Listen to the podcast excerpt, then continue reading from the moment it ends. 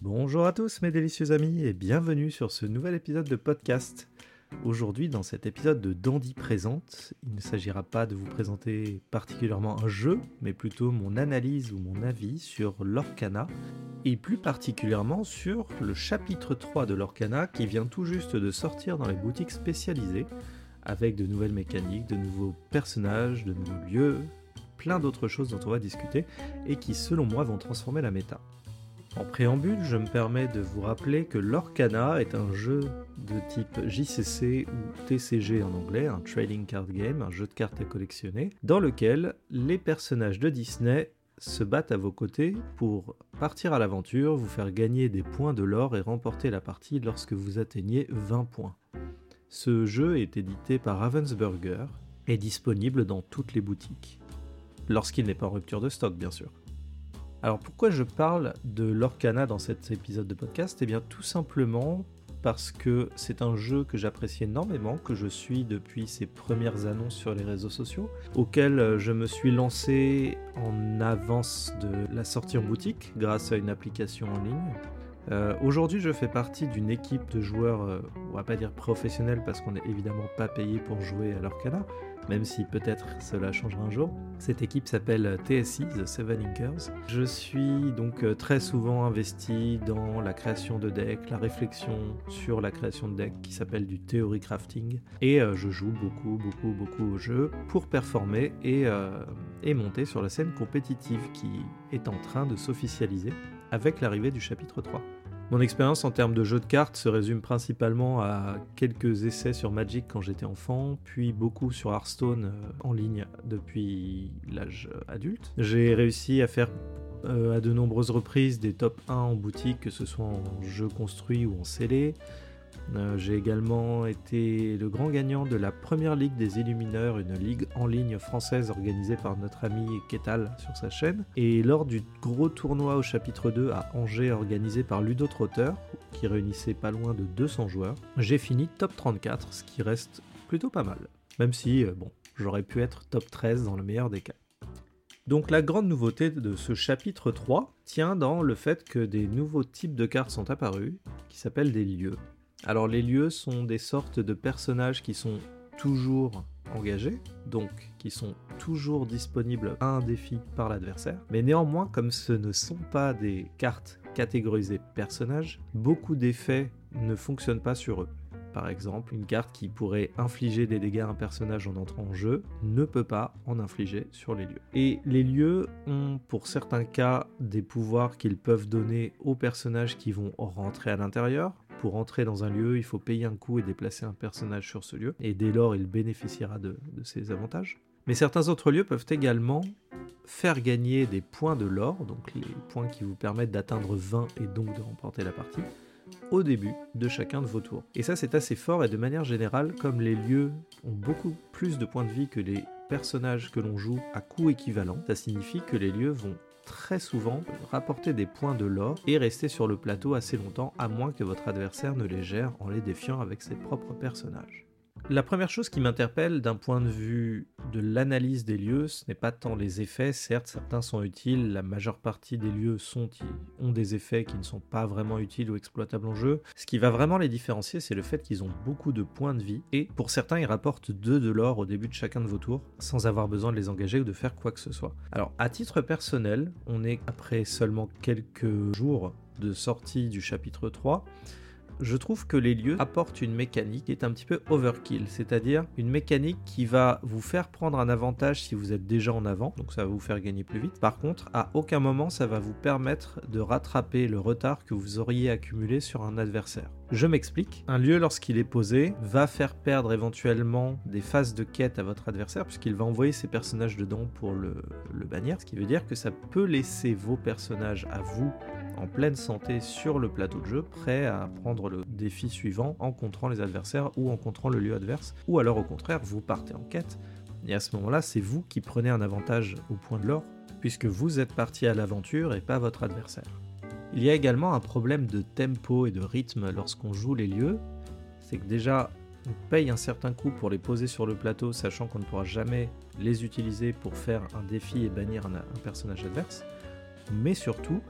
faire entrer un personnage dans les lieux possède un coût et ça vous fait perdre encore plus de tempo parce que vous devez dépenser de l'encre qui vous aurait servi éventuellement à poser d'autres personnages. Si cette perte de tempo est très importante et impactante au début d'une partie, elle devient de moins en moins verrée lorsque la partie avance, que vous avez moins de cartes en main à jouer et plus d'encre disponible à chaque tour. Néanmoins, je trouve que les lieux dans l'état actuel ne sont pas une mécanique vraiment très impactante en termes d'augmentation des chances de gagner une partie lorsque vous êtes en arrière sur la victoire. Et un second point qui m'inquiète avec les lieux, c'est que selon moi, ça met encore plus en avant l'impact d'être premier joueur sur une partie. On va pas rentrer dans un débat concernant le fait de gagner ou pas, le fait d'être le premier joueur, mais lorsqu'on est premier joueur et que l'on joue par exemple un jeu rush qui va vouloir très vite avoir 20 points de l'or avec des personnages fragiles mais qui gagnent beaucoup de points lorsqu'ils partent en quête. Si vous jouez en premier, vous posez votre personnage, l'autre répond en posant un personnage, et à chacun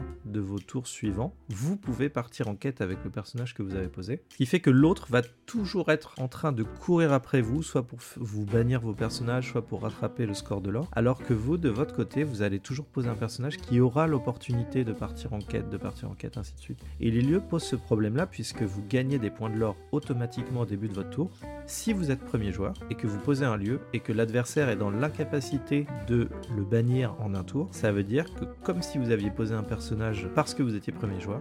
eh bien vous allez faire des points de l'or que l'autre joueur n'aura aucun moyen de bloquer. Et ça pour moi c'est un gros problème, parce que le fait d'être premier joueur dans l'Orcana apporte déjà un énorme avantage. Je dis pas que c'est 100% de win rate en plus, mais c'est un énorme avantage d'un point de vue course au lore. Alors si en plus les lieux bénéficient de cet effet, bah, ça va rendre l'écart et l'équilibre entre être le premier et deuxième joueur beaucoup plus éloigné, et j'ai peur que ça altère la qualité du jeu. Au niveau des cartes qui ont été révélées, il y en a une qui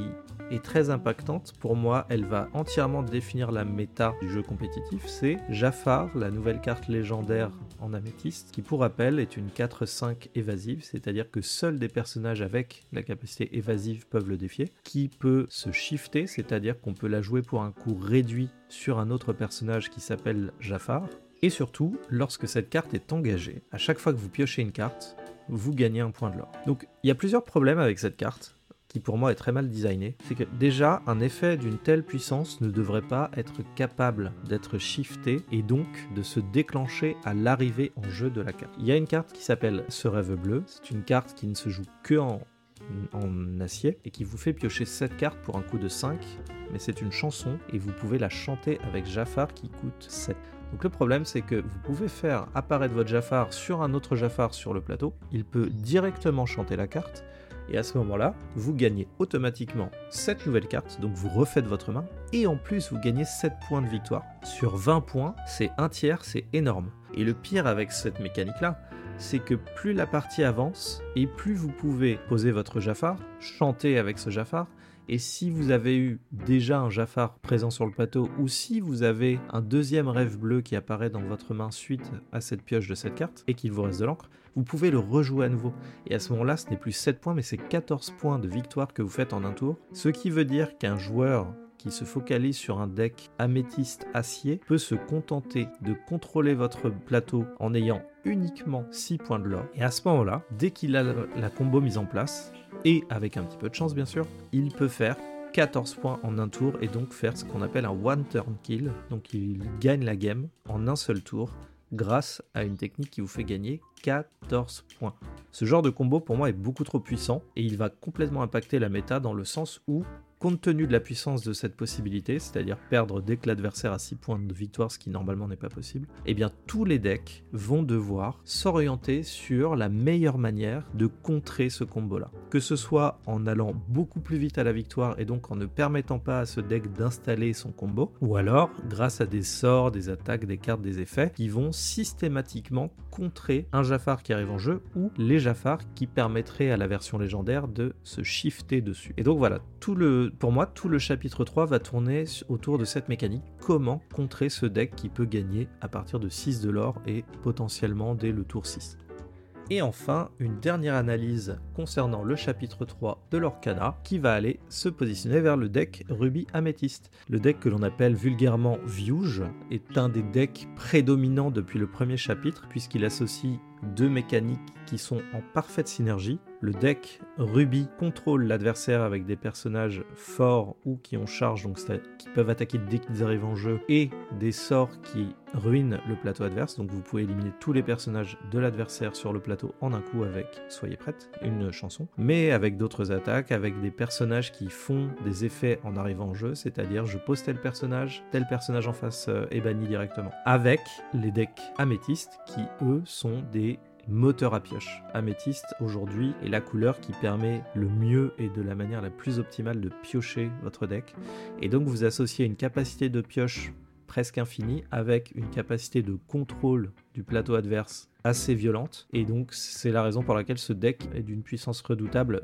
depuis le chapitre 1. Il a vu différentes itérations il a été renforcé au chapitre 2 avec une amélioration de son système de pioche et le fait qu'il se joue plus tôt qu'il ne se jouait auparavant avec le chapitre 1 où il fallait arriver très tard dans les tours, dans le nombre d'encres pour commencer à prétendre gagner la victoire, atteindre la victoire. Et avec le chapitre 3, il y a un problème, c'est que en plus de gagner plus vite grâce aux cartes qui sont impactantes dès le tour 1, 2 et 3, mais d'avoir des sorts de contrôle extrêmement puissants à partir du tour 5, 6 et plus, vous ajoutez les lieux et notamment des lieux qui vous permettent de piocher les cartes s'il y a des personnages dedans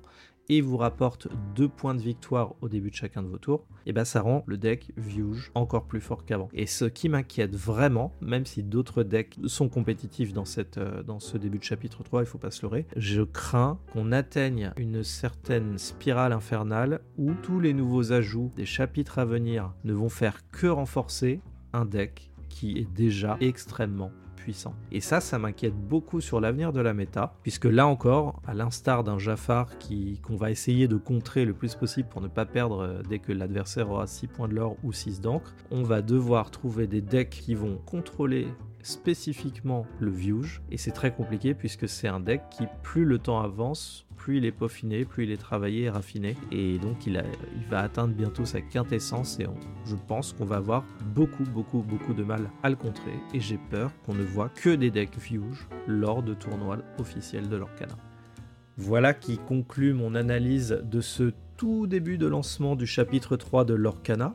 Je prendrai grand plaisir à faire une rétrospective de cet avis d'ici un ou deux mois, une fois que les joueurs auront commencé à réfléchir et trouver des solutions pour s'adapter à la méta, voire pour la renverser ou la chambouler complètement, même si je n'y crois pas pour le moment. J'espère que cette analyse et ma perspective sur ce nouveau chapitre de l'Orcana vous aura plu. N'hésitez pas à me dire ce que vous en pensez dans les commentaires sur mes différents réseaux sociaux et sur les réseaux sociaux d'Entre-Jeux Studio. J'aurai grand plaisir à vous retrouver très prochainement. Et d'ailleurs, euh, euh, petit message en passant, comme je n'ai pas d'idée sur euh, le nom à utiliser pour ce genre d'analyse un petit peu plus poussée de jeu, je reste à l'écoute. N'hésitez pas à me donner votre avis et je serai ravi d'en prendre connaissance. Voilà, donc encore une fois, je vous remercie de votre écoute. Il ne me reste plus qu'à vous souhaiter une excellente journée en compagnie d'Entrejeux Studio. A très bientôt